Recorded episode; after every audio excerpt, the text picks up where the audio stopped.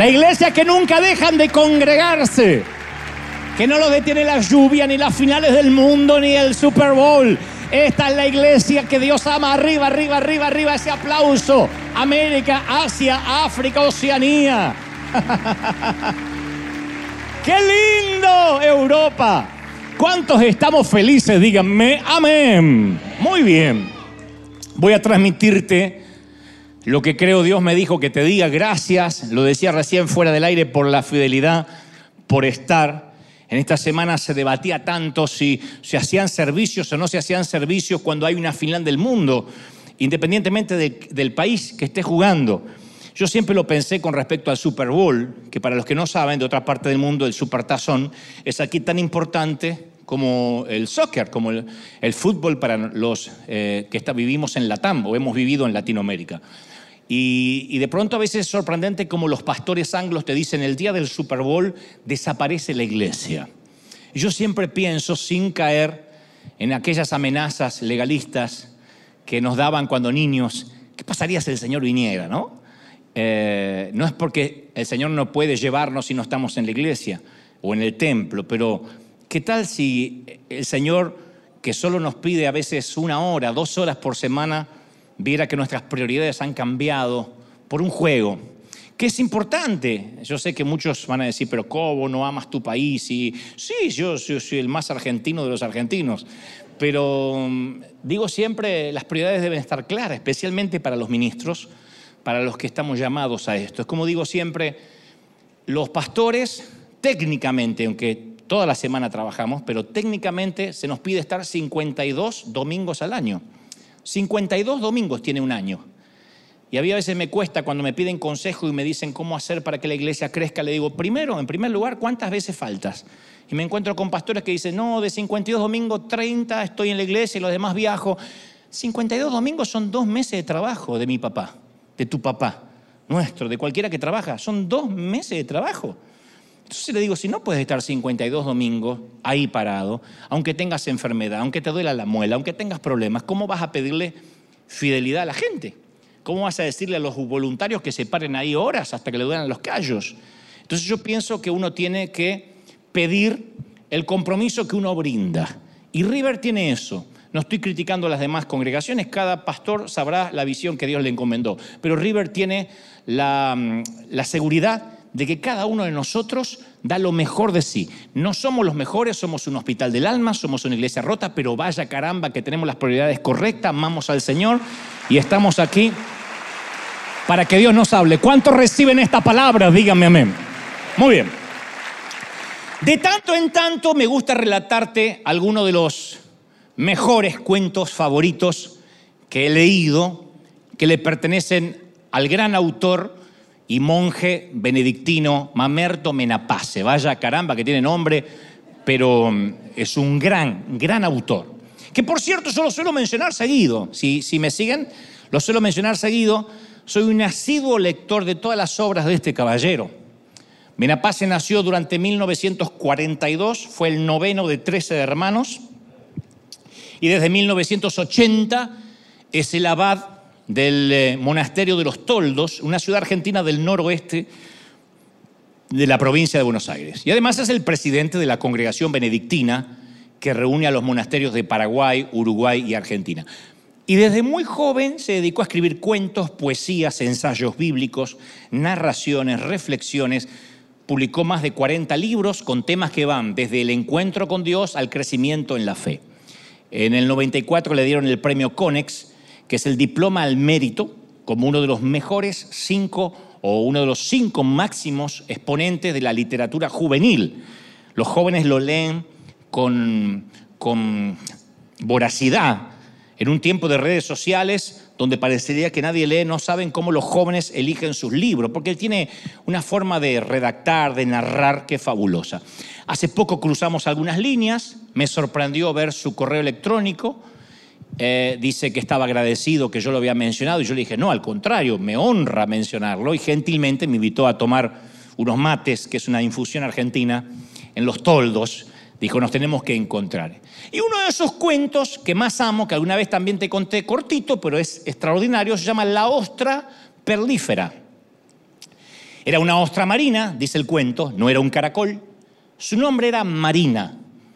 Era un bicho de profundidad y como todas las de su raza, había buscado la roca del fondo para agarrarse fuertemente a ella. Una vez que lo consiguió, creyó haber dado con su destino claro que le permitiría vivir sin contratiempos, su destino de ostra, de ostra marina. Pero el Señor Dios había decidido un misterioso plan para que Marina fuera valiosa. Ella lo único que quería era ser feliz. Pero un día el Señor permitió que entrara en la vida de Marina un granito de arena, literalmente un granito de arena. Fue durante una tormenta de profundidad, de esas que casi no provocan oleaje en la superficie, pero sí remueven el fondo de los océanos. Cuando el granito de arena entró en su existencia, Marina se cerró violentamente, así lo hacía siempre que algo entraba en su vida, porque es la manera de alimentarse que tienen las ostras. Todo lo que entra en su vida es atrapado, desintegrado y asimilado. Si esto no es posible, se expulsa hacia el exterior ese objeto extraño. Pero con el granito de arena la ostra marina no pudo hacerlo de siempre. Entonces consideró que aquello era sumamente doloroso y que la estaba hiriendo por dentro. Lejos de desintegrarse, más bien la estaba lastimando a ella. Entonces quiso expulsar el cuerpo extraño, que es lo que hacen las ostras, pero no pudo. Así que comenzó el drama de Marina, dice el cuento. Lo que Dios había permitido pertenecía a aquellas realidades que no se dejan integrar, pero que tampoco se pueden suprimir, que uno ni asimila, pero tampoco lo puede expulsar. El granito de arena era indigerible e inexpulsable. Y cuando trató de olvidarlo o ignorarlo, era peor, tampoco pudo. Y frente a esta situación ella hubiese podido pensar que solo le quedaba un camino, luchar contra su dolor, rodeándolo con el pus de la amargura, del resentimiento que terminaría por explotar, envenenándola a ella y envenenándole a todos los que la rodeaban. Pero en su vida había una hermosa cualidad, era capaz de producir sustancias sólidas. Normalmente las ostras, y esto es histórico, esto es así, dedican esta cualidad de fabricarse un caparazón defensivo que es rugoso por fuera y suave por dentro. Pero también puede construir una perla. Y eso fue lo que realizó Marina. Poco a poco, con lo mejor de sí misma, fue rodeando el granito de arena del dolor y a su alrededor comenzó a gestarse una perla hermosa. Normalmente no todas las ostras tienen perlas. Solo son producidas por aquellas que deciden rodear el dolor con lo mejor de sí misma cuando ven un cuerpo extraño. No todas la hacen, no todas las ostras tienen perlas. Muchos años después, dice el cuento, de la muerte de Marina, unos buzos bajaron al fondo del mar y cuando la sacaron a la, a la superficie se encontró en ella la hermosa perla de su vida. Y dice el cuento que al verla brillar con todos los colores del mar y del cielo, nadie se preguntó si había sido feliz simplemente supieron que Marina había sido valiosa. Y hasta aquí el fabuloso cuento de mi amigo Menapace. Yo lo usé como introducción porque creo que a lo largo de toda la historia de la humanidad hemos luchado con el porqué de las cosas que nos duelen. ¿Por qué? Y responder creo que a esta pregunta es crucial, es determinante para recuperarse a golpes que a veces son aplastantes en la vida. Porque la diferencia entre la poda, que alguna vez te lo dije, la poda y el castigo está en la intención. Entonces a veces uno tiene que analizar por qué estoy sufriendo.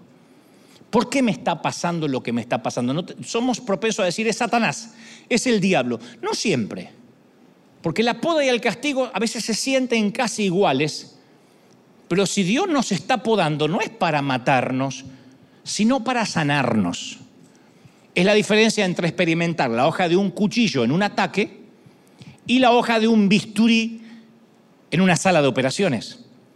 El cuerpo responde de la misma manera que si estuviese siendo atacado, aun cuando el cirujano tenga que cortar delicadamente la carne para salvar nuestra vida. Pero la intención es lo que produce el resultado diferente. Si sufrimos el, eh, el ataque con un cuchillo en un atraco y no lo tratamos, ¿qué hace? El cuerpo se deteriora, se infecta, morimos.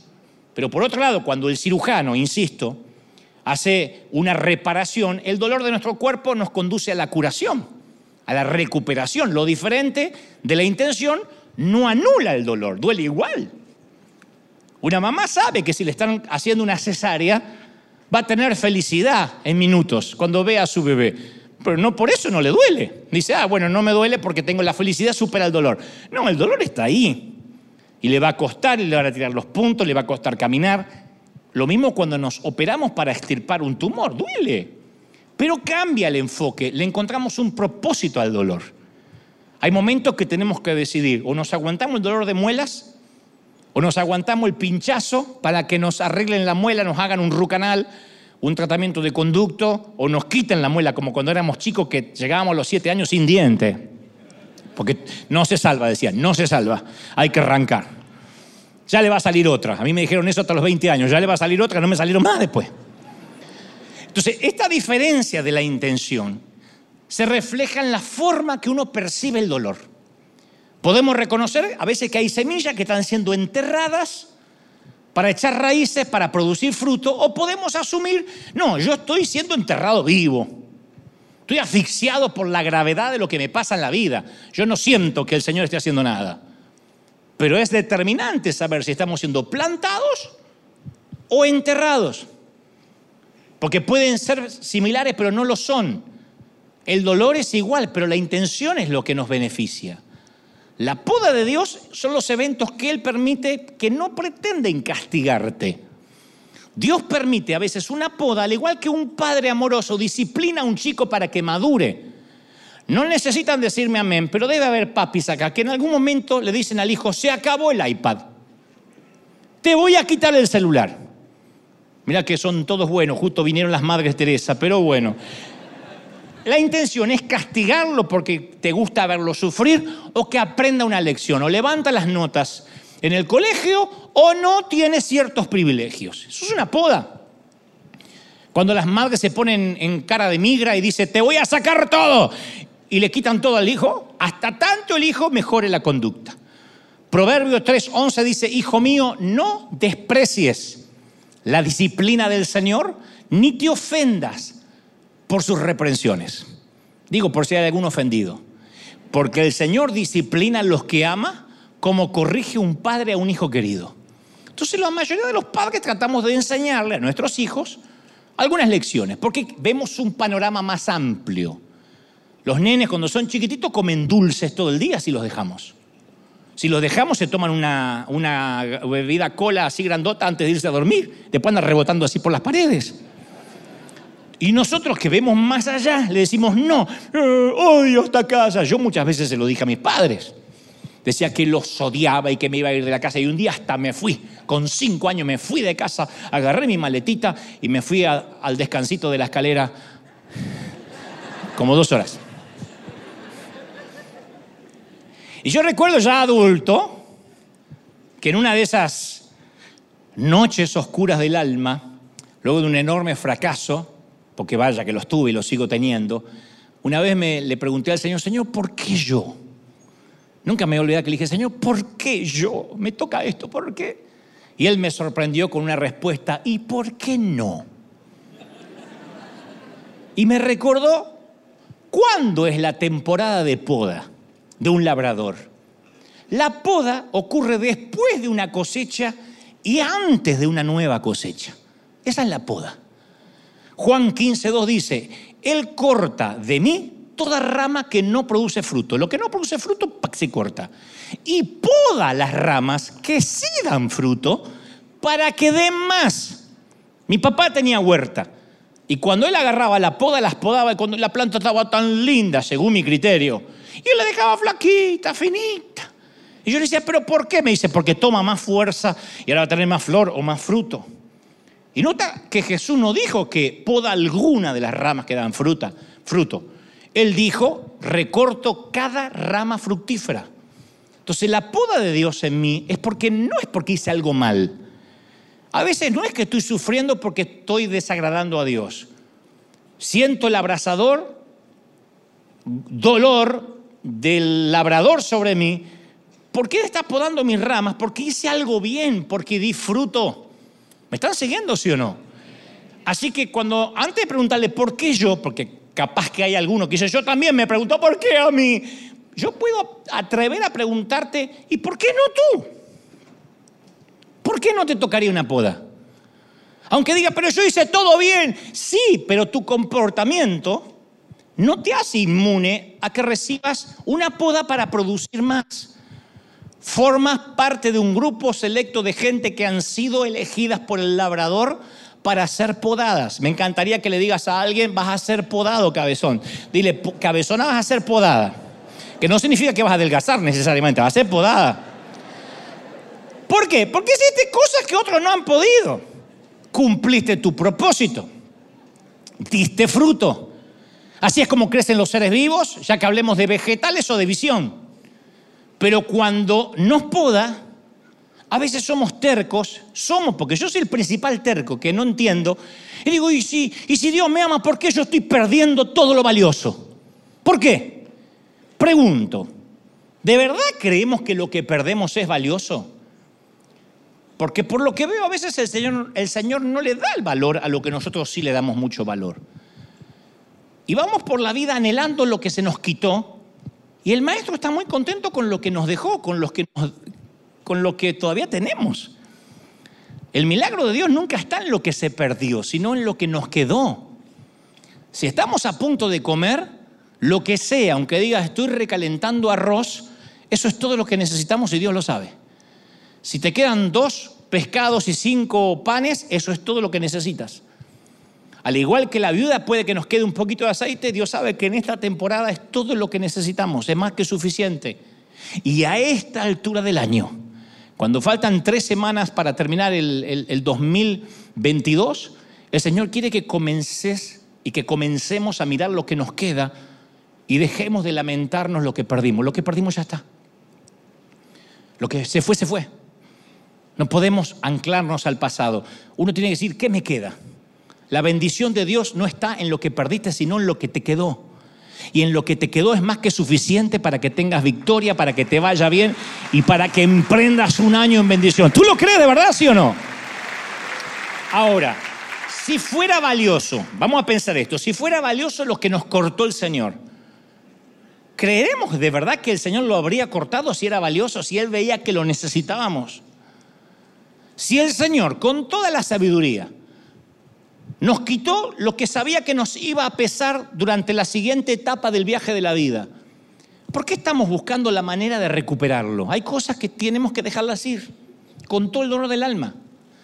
Porque al podarnos, el Señor nos está ayudando a que solo llevemos lo que necesitamos a donde Él quiere que vayamos. Hay cosas que nos va a quitar.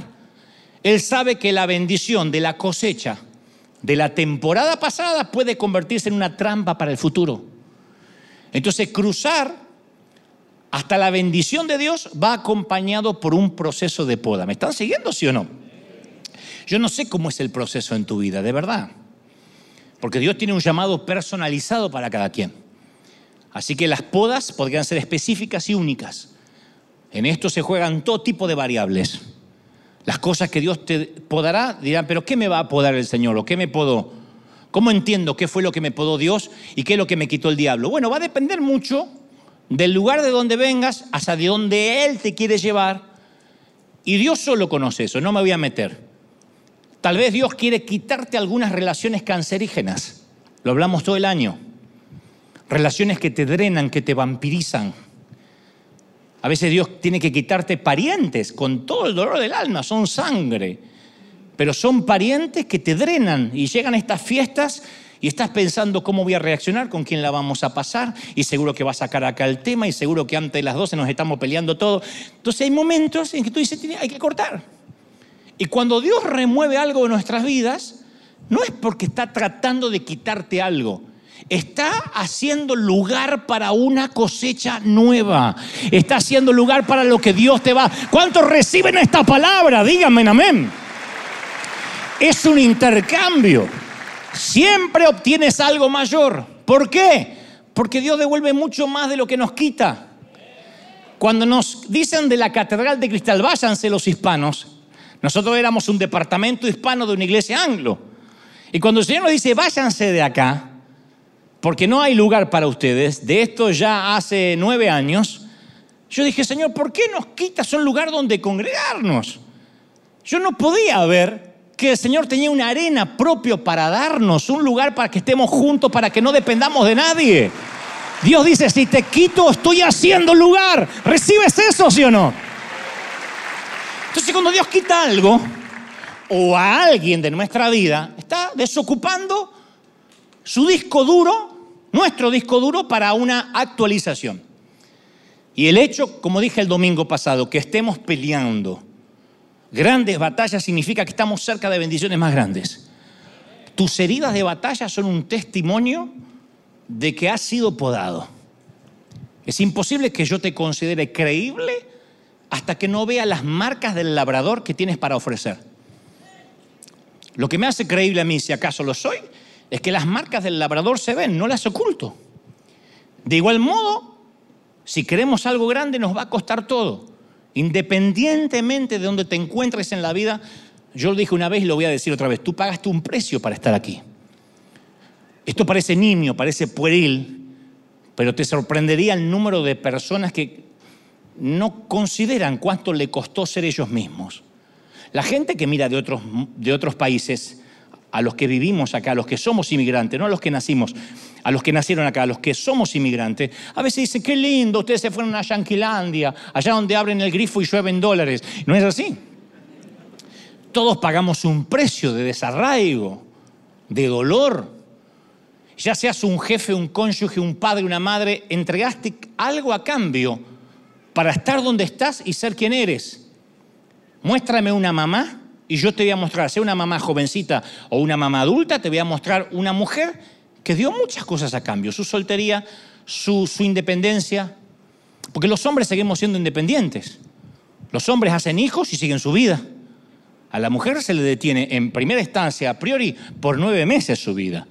Y después, cuando tiene el bebé, ¿qué hace? Ahora sí, vuelvo a mi vida. No, sigue. Muéstrame una mamá y yo te voy a mostrar a una mujer que entregó mucho a cambio para poner un hombre o una mujer de bien en la vida. Entonces, independientemente de cuál sea tu trasfondo, siempre intercambias algo de valor para poder llegar a la persona, para poder llegar a ser la persona que Dios quiere que seas. Entonces yo pregunto, ¿qué estás dispuesto a negociar a cambio de tu futuro? Porque nadie se matricula de la noche a la mañana de grandeza se desarrolla durante un periodo donde Dios te poda para que llegues a ser la persona que Él te diseñó. Si alguien dice, sueño con que Dios me dé lo que tiene Dante, no, tú no quieres mi poda. Tú no quieres pasar lo que yo pasé, nadie lo quiere. Porque esas transiciones son las más dolorosas, la poda.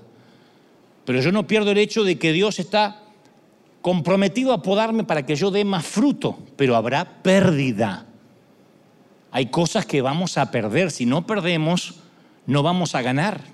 No pretendo que me digan amén, tampoco me miren con esa cara de franceses, pero por lo menos hagan así. Hablaba una vez con una dama que me dijo, siento que toqué fondo, Dante. Toqué fondo. Y yo le dije, ¿qué había? Y me dicen, ¿dónde? ¿Cómo que en dónde? ¿No me dijiste que tocaste fondo? ¿Qué había ahí? De verdad le dije, ¿qué había ahí? Porque Jesús pronunció una parábola en Mateo 7, dijo, por tanto, el que oye estas palabras y las pone en prácticas como un hombre prudente que construyó sobre la roca. Cayeron las lluvias, vinieron los ríos, soplaron los vientos, azotaron la casa con todo. La casa no se derrumbó porque estaba cimentada, fundamentada en la roca. Por eso, si pasa lo peor, ¿qué vas a encontrar cuando toque fondo? Toque fondo, ¿y qué hay en el fondo? Porque las personas que hemos tocado fondo tenemos el derecho a informar la veracidad que Dios está en el fondo. En el fondo se encuentra Dios. Cuando toca fondo hay roca. Aleluya. Hay roca. Ahora, que haya roca en el fondo nos hace inmunes a las tempestades. No. A las muertes, a los despidos, al rompimiento de relaciones, a la gripe. No. Tampoco hace que nuestro corazón se vuelva a prueba de sufrimiento y no sienta la punzada de una vergüenza, de un fracaso, de un rechazo. Yo digo siempre, yo no soy capaz de medir la profundidad de papás que pierden a un hijo. Tenemos muchos papis y mamis que han perdido hijos. En el coro hay una querida hermana que yo conozco de otra iglesia hace muchos años con su esposo, los Reynoso, que han perdido un hijo. Y cada vez que yo veo a Nancy cantar, me pregunto, ¿cómo se repone un corazón? Porque es un dolor que no logro entender, no me ha pasado. Dios permita que nunca pase. Pero a veces papis que han perdido hijos me dicen, si me pasara algo así otra vez, no sé qué haría o no sé cómo salir de la cama o no sé cómo reponerme y los entiendo. No puedo decirle, hermano, confía en Dios, tiene otros hijos. Perder un hijo, por eso no hay nombre para eso. Yo siempre digo, pierdes un cónyuge, eres viudo, pierdes un padre, eres huérfano, pierdes un hijo, no hay nombre porque el dolor es innombrable. Pero en el fondo hay roca sólida, lo he visto. Si uno edifica la vida sobre Cristo, toca fondo, pasas un duelo, pierdes el aliento, pero de alguna forma sigues respirando. Me consta, hay mucha gente acá que sigue en pie en medio de la tormenta. Quizás hayas perdido tu bebé, quizás pasaste por un divorcio o hayas terminando, terminaste dándote por vencido contra los acreedores, contra las deudas, dijiste basta. Y en ese momento tenebroso, atroz, Dios te dio la fe para salir adelante. Y cuando regresabas desde el fondo, nadaste hasta la superficie con un nuevo don que antes no tenías. Haber visto a Dios en el fondo hace que ningún dolor agudo te vuelva a quebrar nunca más. Estuve ahí y había roca. ¿Tú lo crees? En el fondo hay roca. Por eso aquellos sobrevivientes del cáncer o sobrevivientes de una tragedia dicen, estoy fuerte, a mí no me va a voltear cualquier cosa, no soy de cristal, no soy de mantequilla. Hay gente que es de cristal, cualquier vientito, ay, me ofendo. Le digo, a veces vos lo digo, Señor, dale problemas reales, dale problemas reales. Para que ya no haga escándalos por una amiguita que cae de la mesa, dale problemas grandes, para que se haga fuerte. Porque el dolor es parte del proceso de la curación, es un antiséptico emocional que limpia la herida. Yo a veces oigo a predicar a tantos colegas y a veces me pregunto, sin ánimo de criticar, ¿qué Biblia leen? Porque está llena de perfección su mensaje de declaraciones, de decretos proféticos de victoria, que también los hay, pero la gente se frustra después porque no coincide eso con su realidad. Las historias de la Biblia, la mayoría, si acaso el 99,9, son fracasos violencia, sexo descontrolado, asesinatos y una gran cantidad de cosas que no queremos mencionar porque tenemos temor a que piensan que las estamos aprobando. Y no estoy desvalorizando la Biblia, la estoy acreditando. Porque cuando vemos la Biblia sin toda esa higiene que le hacemos, nos damos cuenta de lo reales que somos. Todas las historias de aquí están porque son nuestra historia. Yo me cansé de chico escuchar acerca de la Biblia desinfectada y no predicar de aquellas cosas que no podemos explicar. No, la Biblia es la Biblia, está escrita con tragedias, fracasos, porque son nuestra historia. Las historias de vida esterilizadas, higienizadas, son inventos para controlar la moral del pueblo, el comportamiento de la gente. Entonces no hay que moralizar la Biblia, no hay que hacerla aséptica. El dolor es un gran profesor de teología. El dolor es un entrenador de la vida. Nada obtiene tanto nuestra atención como el dolor, ¿sí o no? Revela qué necesitamos sanar. Reorienta nuestras prioridades. Te das cuenta que si hacemos, nos damos cuenta que si estamos haciendo un escándalo por no tener wifi, de repente un hijo empieza a estar grave y se está muriendo, nos damos cuenta que es una idiotez, una babosada el celular. Las prioridades lamentablemente se nos ordenan cuando llega el dolor. Igual que a nuestros hijos. No levanta las notas hasta tanto pierde derechos. Cree que puede faltar el colegio todas las veces que quiera hasta tanto el padre se pone firme la mamá y dice se acabó. El dolor nos ordena los patitos. Job perdió todo. Sara luchó contra la infertilidad. Moisés fue fugitivo 40 años. David tenía un suegro que intentó matarlo. Y vos pensás que tenés problemas con tu suegro. María Magdalena poseía un demonio. Pablo tenía recuerdos de asesinatos, quemándole el alma. Pero tenían algo en común. Oyeron la voz en medio del dolor. Y mi oración hoy es que cuando estamos terminando el año aprendamos a oír su voz. ¿No será que lo que estás pasando, lo que estoy pasando es una lección que Dios está tratando de enseñarnos y no nos damos cuenta? ¿No será que hay un área de nuestro carácter que Dios quiere moldear y que no podemos oír a menos que venga este dolor? Nosotros podemos ignorar los sueños, los deseos, las puertas abiertas, los impulsos y las personas, pero no hay una persona que pueda ignorar el dolor. A mí se me clavó una astillita estos días en el pie, me dolía hasta la rodilla, una astillita así. No podía ignorar el dolor, una astillita. Y a veces en la vida una astilla nos quita, nos saca un comportamiento adictivo. Lo usa para sacarnos de una situación adversa, lo usa para sacarnos de una relación abusiva. Yo conozco un montón de mujeres que si no les hubiese dolido el matrimonio, hubiesen estado con ese abusador el resto de su vida. Lo que Dios ha juntado lo separa el hombre. Si Dios no lo juntó, te lo buscaste sola. Y me consta de tipos abusivos, tipos que, se, que, las denigran, no solo sexualmente, moralmente, psicológicamente, espiritualmente. Y la pobre aguantando años. Si ese dolor no está allí, no tomas la decisión. Y no soy pro divorcio, lo que estoy diciendo es que hay un momento que uno tiene que decir hasta acá. Soy valioso, valgo más que esto. Lo que pasa es que cuando sufrimos, sentimos que estamos solos, en un desierto, que nadie más sufre como nosotros. El Salmo 107.4 dice, vagaron por el desierto, por lugar desolado. No hallaron camino, no hallaron ciudad habitada, hambrientos y sedientos. El alma desfallecía en ellos.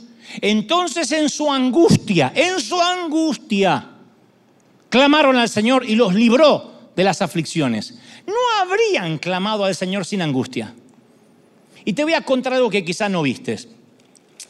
Eh, el libro de Génesis, cuando termina el libro de Génesis, termina con una sola familia tan pequeña de manera que puede enumerar la Biblia todos los hijos, los nombres de todos los hijos. Vamos al libro de Éxodo, primer libro de Éxodo, que es el que sigue a Génesis. Y comienzan con una muchedumbre de millones de esclavos bajo el gobierno del hostil faraón. Y en ningún lugar se halla el relato de lo que sucedió en cuatro siglos del medio. Hay cuatro siglos entre Génesis y Apocalipsis. Eh, perdón, Génesis y Éxodo. Cuatro siglos. Yo no he escuchado un solo sermón sobre la brecha entre Génesis y Éxodo. Durante cuatro siglos, son 400 años, el cielo estuvo callado. ¿Qué hace Dios después de estar callado cuatro siglos? hace la exhibición de poder que jamás se había visto ni se ha vuelto a ver. Diez veces Dios interviene en una escala tan masiva que no quedó en Egipto una persona que dudara de que Dios existiera. Millones de ranas, piojos, moscas, granizo. Faltaron suegras, una plaga de suegras, para demostrar de manera empírica que el Señor era real. Durante los 40 años siguientes Dios los alimentó los vistió, les planificó el itinerario durante todos los días. Sale Dios del silencio, habla con voz audible, se hace visible. Y aquí quiero destacar una cosa que dije a principio de la pandemia. El poder de Dios y cualquier poder puede conseguir casi todo menos el amor. No hay un despliegue pirotécnico de omnipotencia que pueda hacer que Israel lo amara y confiara en él. Por eso no me gusta tanto confiar en las cruzadas de milagros y haga lo que no podía hacer, corra para allá, agáchese, aleluya, porque el incrédulo no va a ser que eso ame a Dios. Está pensando, es fraguado, la viejita está contratada, debe ser la madre del pastor. Eh, el poder no logra que nadie le ame. Nadie. Si alguien está pensando, ¿por qué Dios no baja y habla y que todo el mundo lo vea vía satélite se convierte en todos? No se convierte en nadie. Van a decir que son ovnis, que es un efecto visual, que en realidad no es Dios, es Trump. Van a decir cualquier cosa. El poder no consigue lo que el amor. Esto se ve hasta hoy. En cualquier cárcel o cualquier régimen hegemónico, los guardias, la policía tiene un poder casi ilimitado. Nicaragua, Venezuela, Cuba, a base de fuerza pueden hacer que la gente renuncie a Dios. Les racionan el papel higiénico, los huevos y la harina. Pueden hacer que maldigan a su familia, que coman estiércol, que pierdan la dignidad por completo. Una sola cosa no puede lograr un gobierno hegemónico ni dictatorial, ni siquiera los guardias de una prisión. No pueden lograr que la gente los ame. El amor no opera bajo las reglas de poder. Los milagros de Dios no logran que sus hijos lo amen más. Si yo entiendo esto, voy a concluir que cuando Dios hace silencio y me lleva al desierto y hay dolor, es porque me ama demasiado porque quiere hablar conmigo, porque me quiere silenciar. Si estamos en un desierto de dolores por amor. Salmo 3.5 dice, yo me acosté y dormí desperté porque Jehová me sustentaba. Su palabra indica que aunque estemos descansando, Dios continúa trabajando para nosotros. Los tiempos de oscuridad son para que descanses. ¿Me están siguiendo? Eso le decimos a nuestros hijos. Hijito, los tiempos de oscuridad son para que descanses. Este tiempo es para que descanses. no puede hacer nada. Ahora, convengamos que Dios contesta oraciones. Yo he visto personas sanadas, dejar mudo a los, a los galenos, a los doctores. He visto a parejas infértiles dar a luz. He visto personas perder sus empleos, orar y con rapidez conseguir empleos que le pagan el doble. Muchas veces así. La fe da resultado. Pero para serte sincero, a veces la gente ora y no pasa nada. Oramos y no pasa nada. Aparece el desierto. Y hacemos la oración la más honesta, lo más profundo del corazón y no hay respuesta. O a veces Dios dice, no, como te dije el domingo pasado, no, bástate con mi gracia. No cambia el hijo, el cáncer se esparce, te dicen la metástasis creció. Tú dices, pero ¿por qué si oré toda la semana? el matrimonio se siente más solitario, los hijos se alejan más. A veces las temporadas de, dolor pueden ser fatales para la fe. O decimos, no, este dolor debe ser una oportunidad, algo Dios me quiere mostrar, algo Dios quiere tratar con mi carácter. Y te digo, capaz que no se va a recuperar la gente que amas. Yo hubiese dado cualquier cosa porque mi papá, mi mamá vivieran hasta los 100 años. Dios dice, hasta acá, me lo llevo. Y los días que ellos murieron yo estaba acá predicando, porque si no, ¿qué predicamos? Si me voy a morir del dolor y ese día me va a agarrar una depresión, ¿qué crédito a mi vida? Si mi mamá me enseñó que yo tenía que orar para que cuando cerrara los ojos despertara del otro lado en los brazos del Señor. Si eso le pasa a la vieja, ahora yo voy a maldecir. Entonces entiendo que a veces no vamos a lograr todo lo que nos propongamos. Que vamos a tener que lidiar con un dolor, un dolor que no nos merecemos. Yo no digo que merezcas el dolor, el dolor viene. ¿Merecí yo la astilla de mi pie? No. Hay días que están llenos de frustración.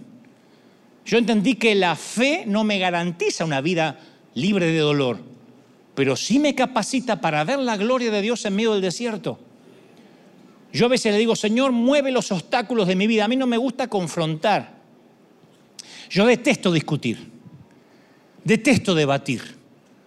Según mi forma de pensar, a mí los desiertos me detienen, no me dejan avanzar rápido. Le digo, Señor, ¿por qué este desierto? Sí va tan bien. Pero Dios no piensa como yo. Ahora entiendo por qué me consulta tampoco. Ni me pregunta lo que pienso. Así que en lugar a veces de de quitar nuestros desiertos, Él desarrolla la fe en medio del desierto. Y si nunca nos enfrentamos a un enemigo, no tenemos nunca la experiencia de haber vivido la victoria. Donde no hay oposición, no hay oportunidad. Todas las buenas historias tienen adversidad. Por supuesto, yo escribiría mi vida sin adversidad. Y nació en las playas soleadas de Florida y nunca hubo tormenta en la vida de Dante Gebel y todo sonreía para él y nunca chocó con un chino, no había chinos a su alrededor. Queremos que nuestras historias sean así, salten de la promesa de la liberación a la tierra prometida.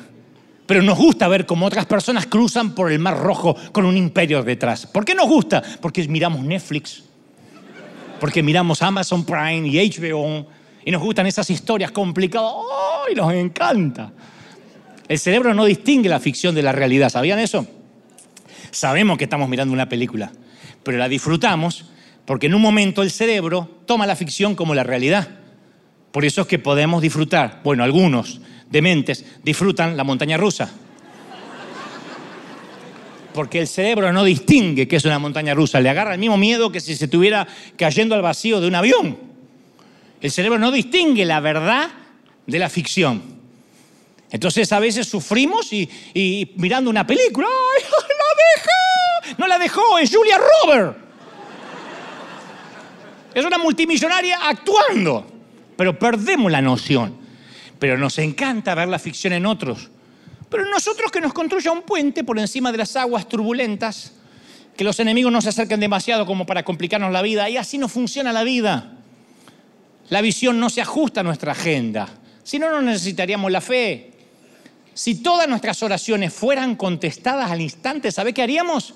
No confiaremos más en Dios, confiaremos en nuestra oración. Usted dirá, no es lo mismo, no, no es lo mismo. Eh, cuando yo era chico había unas, unas hermanas en la iglesia que yo le decía, quiero hablar en lenguas. Tal hijo, oramos y Dios te lo va a dar. ¿Qué más querés? ¿Novia? ¿Qué andas necesitando? ¿Auto? Decinos que nosotros oramos y te. Eran las chicas superpoderosas. Ellas no necesitaban a Dios ni nada. Su oración era la poderosa. Y Dios no quiere ni que confiemos en la oración, que confiemos en Él a través de la oración. Pregúntale a Josué. Dios le dijo, te voy a dar éxito en todo lo que vaya, a donde vayas. Yo siempre quise la bendición de Josué. Todo lo que toques será bendecido. ¿Quién no quiere esa bendición? Donde pises habrá bendición. ¡Qué fenomenal! Pero después yo veo todo lo que le pasa al pobre Josué. La ansiedad, los cambios, el sacrificio que vienen dentro del paquete. Claro, la historia detrás de la gloria. Siempre. Nunca podemos la gloria sin pasar por la historia. Eso se llama proceso. Detesto hacer repetir a la gente, pero ¿cómo me encantaría que no te lo olvides? Di conmigo proceso. Proceso. Entre la promesa y la paga hay un proceso. Si no sabemos cómo procesar el proceso, es probable que no lleguemos a la tierra prometida. Y muchos pierden la recompensa porque no soportan el proceso. Son los que quieren cobrar antes de trabajar. Es parte de la naturaleza saltar de la promesa a la paga. ¿Quién no quiere llegar rápido a lo bueno? Pero el proceso es invaluable. El proceso es un tiempo de fortalecimiento. El proceso es el momento donde aprendemos a depender absolutamente de Dios. Y lo más importante que eso, el proceso es la forma en que crecemos para conocer más a Dios. Hay una querida chilena, una psicóloga a quien le mando un saludo, se llama Pilar Sordo, que ella dice, querida autora, conferencista, dice, yo he visto cómo los argentinos hacen el asado. Así hablan los chilenos. Eh, los argentinos cuando hacen el asado ponen la carne a las 10 de la mañana para comer 3 de la tarde. De pasito a pasito. Abren el vino, una picadita, para estar ahí, unas botanas. Y mientras la carne la van mirando, la van observando, le dicen cosas bonitas, qué buena carne, qué buena pierna tiene esa vaca.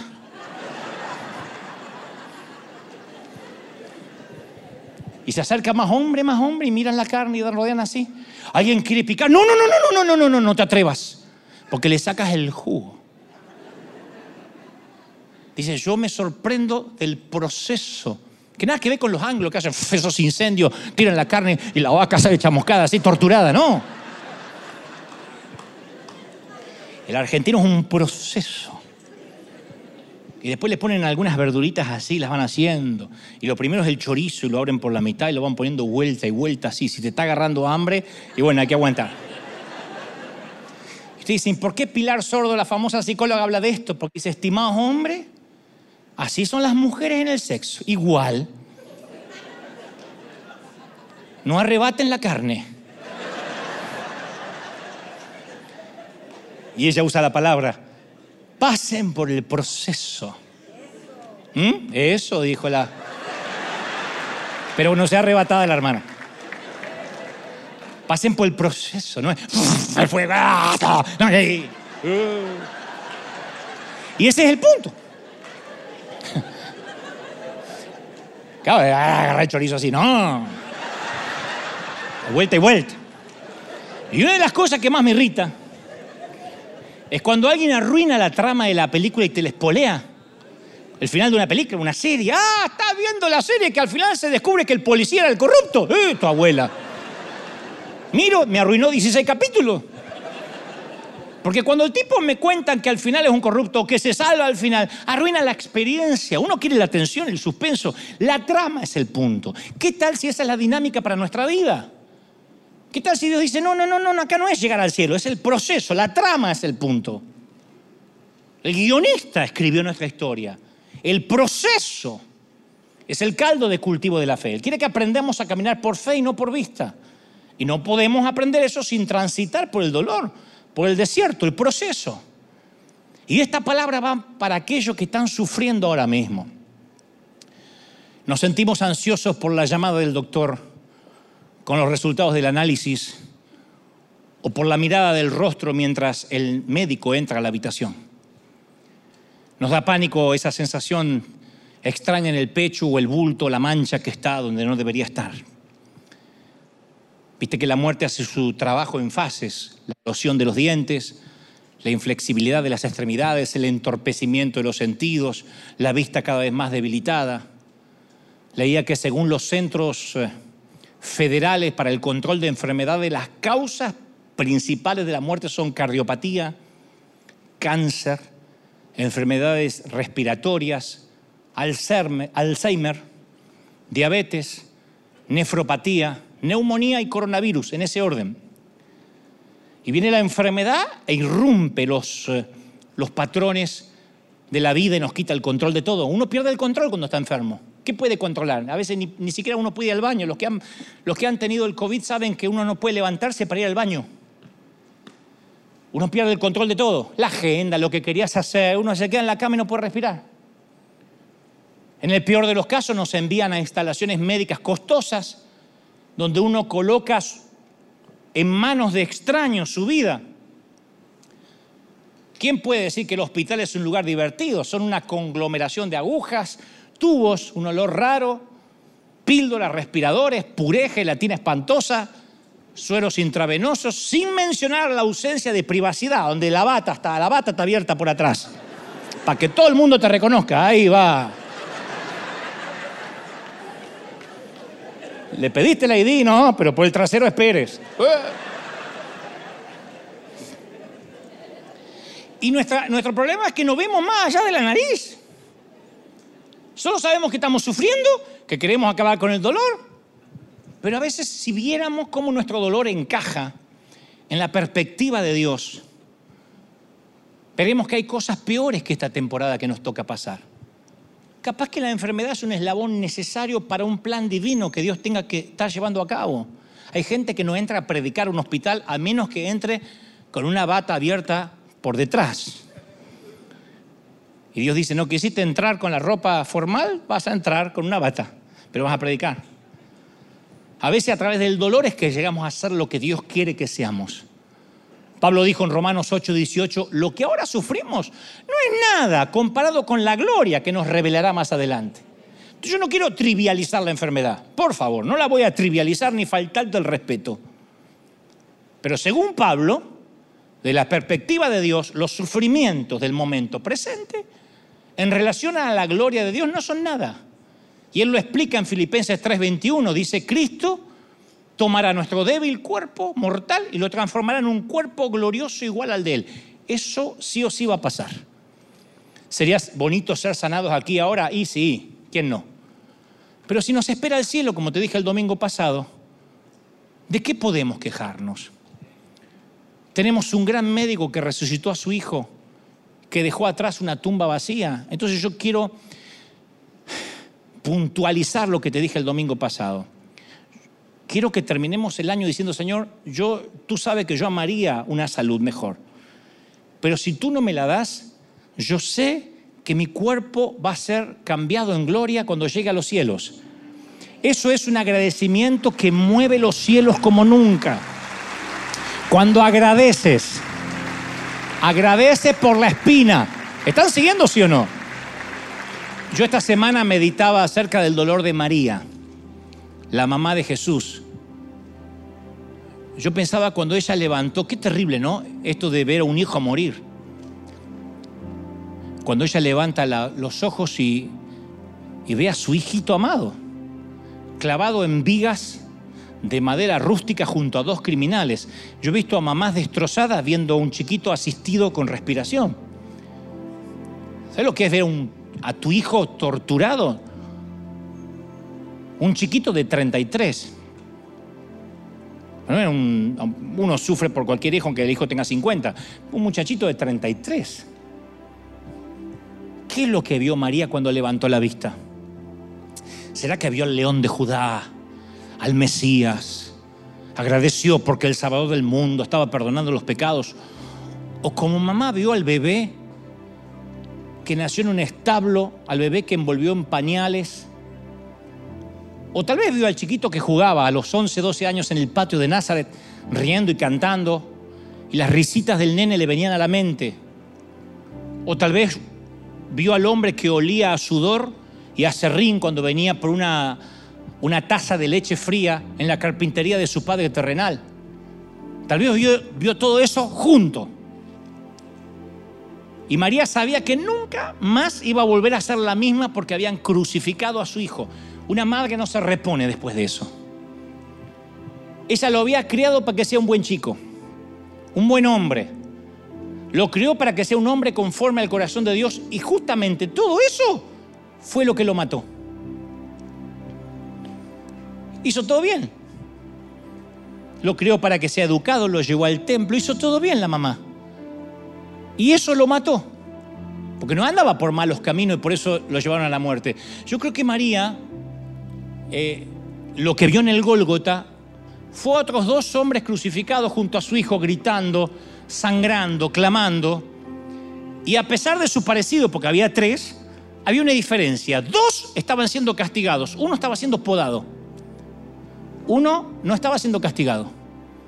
Dos de ellos gritaban pidiendo clemencia, piedad, que es el dolor sin sentido, inesperado, sin propósito, de un condenado a muerte. Pero su hijo proclamó otro grito, gritó también, un grito desgarrador. Juan 19, 30 dice que entonces Jesús, una vez que tomó el vinagre, dijo, consumado es. Y entregó el Espíritu. ¿Cómo sé que gritó? Porque Marcos 15, 37 dice, y Jesús dando un fuerte grito, un fuerte grito, murió, expiró. Entonces todo dice que ese fuerte grito fueron las últimas palabras de Jesús que apuntó como consumado es. Lo dijo gritando para que todos escucharan. Un grito que le dio a su padre frente a todos. La palabra consumado viene del griego tete teslai. Tete lestai, mejor dicho, tete lestai, que quiere decir pagado en su totalidad. Tete lestai era una palabra usada cuando una deuda quedaba pagada cuando un siervo completaba la tarea encomendada de su amo, Tetelestai. El himno nacional argentino proclama tres veces la palabra libertad. El himno dice, oíd mortales el grito sagrado, libertad, libertad, libertad. Ese es el grito sagrado. En México, cada 15 de septiembre celebran el grito de independencia de Dolores allá en Guanajuato actualmente, atribuido al cura Hidalgo, Miguel Hidalgo y Costilla. Y fuera de cualquier broma o rivalidad futbolísticas, algunos otros más torpes, nos quedamos sin voz por gritar por nuestro equipo, por una simple Copa del Mundo, que por una semana creemos que nos va a cambiar en algo, perderla, ganarla o empatarla. Por unas semanas creemos que nos va a dar algún beneficio, tardaremos un mes o dos y me incluyo, porque así de torpes somos, en darnos cuenta que los únicos beneficiados son los jugadores, que logran grandes fichajes luego del campeonato. Pero nuestra vida, ¿qué hace? Sigue girando, solo para descubrir que a veces el dolor no se fue. Está ahí, bajo la superficie de la euforia, del grito, de la camiseta, del gol, del penal. Pero solo hay un grito desgarrador que los siglos y la historia no podrán silenciar jamás. No es el de México, no es el de Argentina. Es el grito con propósito. Tele está y consumado es. Terminado, logrado, finiquitado, pagado en su totalidad. Ese es el único grito sagrado. Todo lo que nos toque pasar de ese grito para acá es un proceso. Todo lo que en la corta vida nos toque de ese grito para acá es un detalle menor. Así que hoy celebremos que hace 2022 años el león de Judá rugió el único y verdadero grito sagrado. El grito del dolor con propósito. Celebra al Rey de Reyes.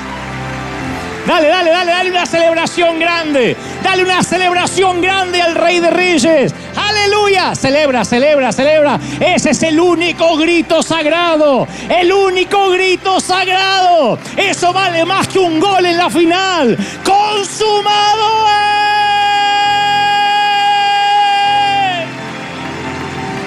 Telelestai. Telelestai. Eso es un golazo. Eso es vida eterna. Celebra al Rey. ¡Lleve! Más, más, más, más, más que se escuche en los cinco continentes. Es el grito sagrado.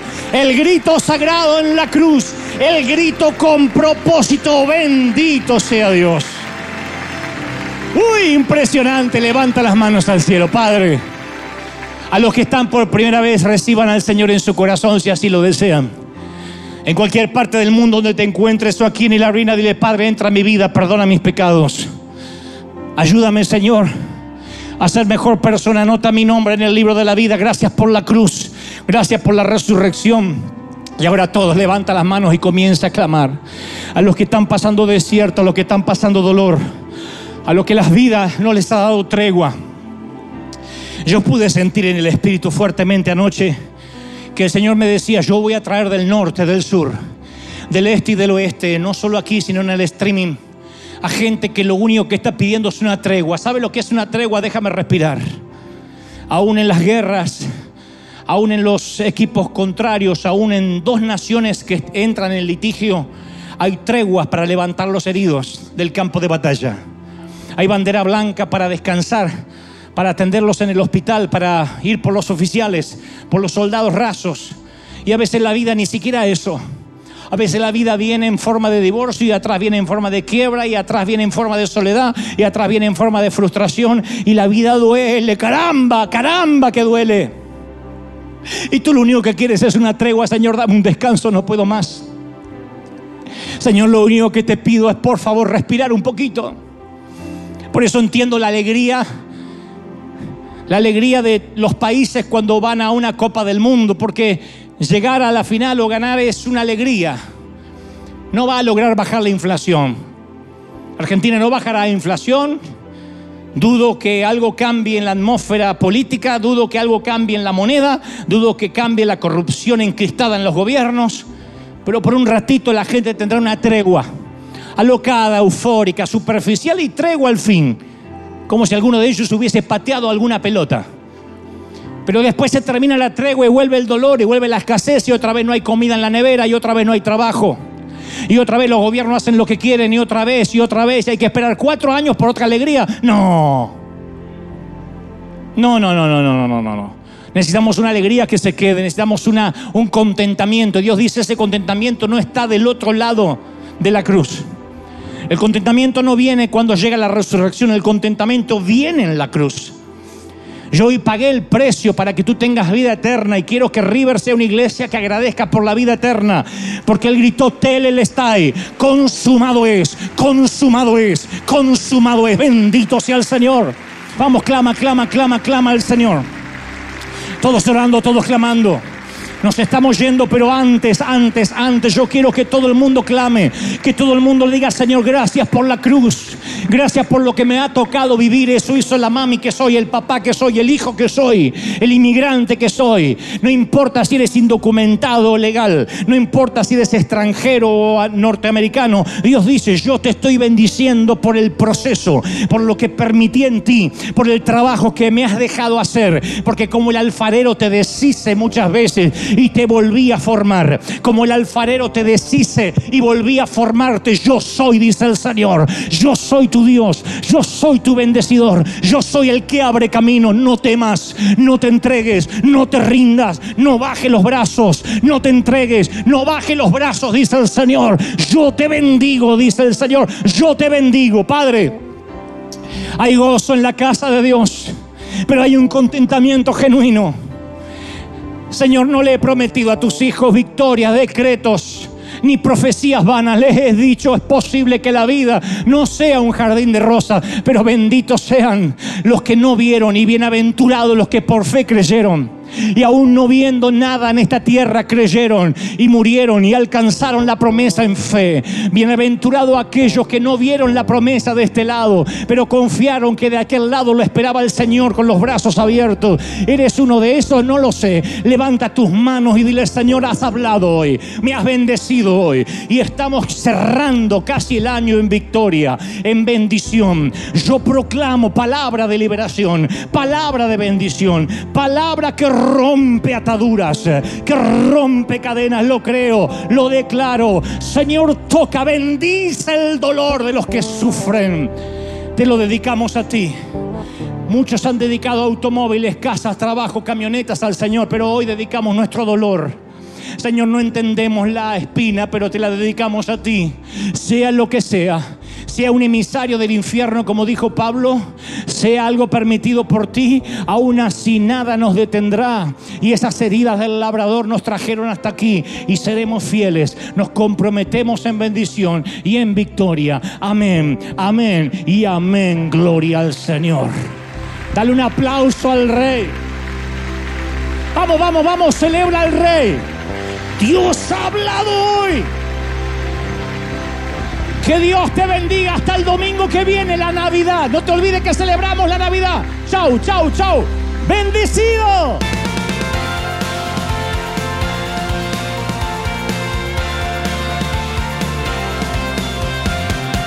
Apareciste una noche de soledad, abandonado y perdido te reconocí. Tu voz diciéndome no temas, yo estoy aquí.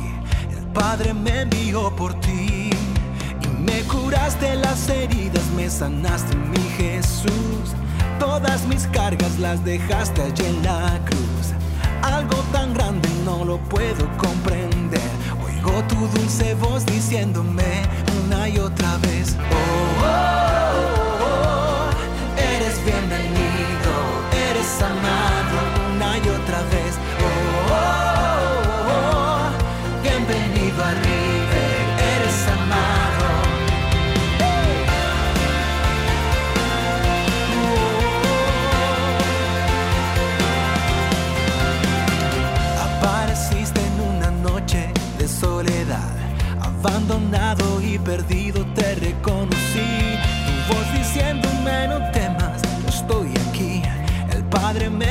por ti y me curaste las heridas, me sanaste mi Jesús.